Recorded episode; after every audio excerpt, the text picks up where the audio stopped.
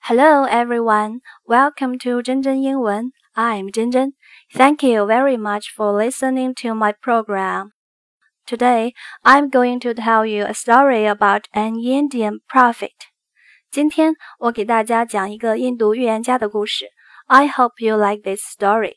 Prophet 预言家，P R O P H E T. A film crew was on location deep in the desert. One day, an old Indian went up to the director and said, It will rain tomorrow.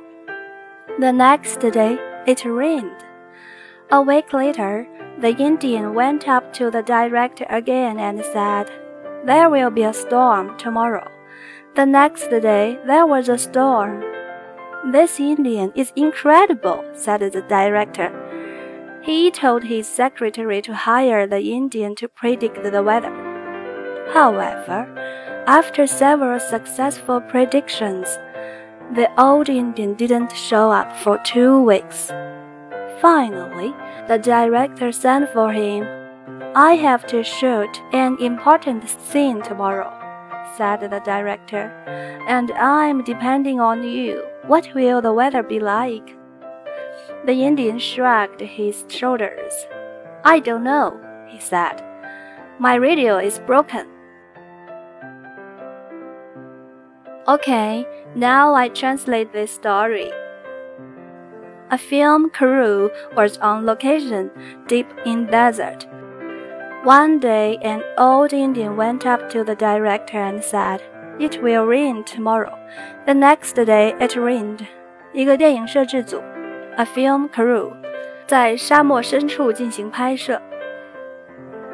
On location 拍摄。一天，一个印度老人来到导演面前，对他说：“明天会下雨。”果然，第二天下雨了。A week later, the Indian went up to the director again and said, "There will be a storm tomorrow."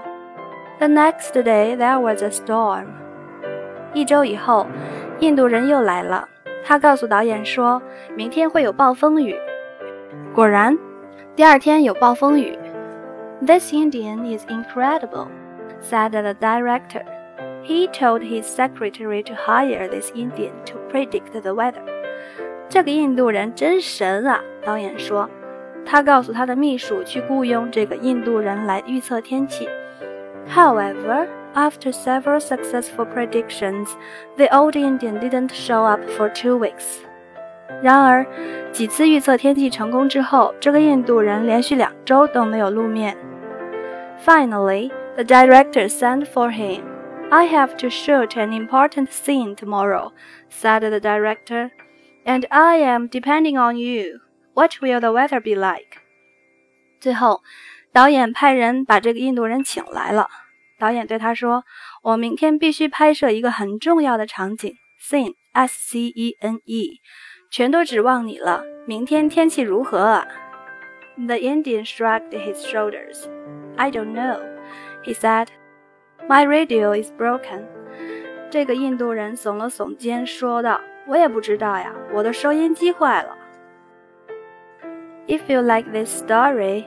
Please search and subscribe my account 真真英文 and send message to me。喜欢这个故事吗？想听更多的故事，就在喜马拉雅上搜索并订阅真真英文吧。See you next time.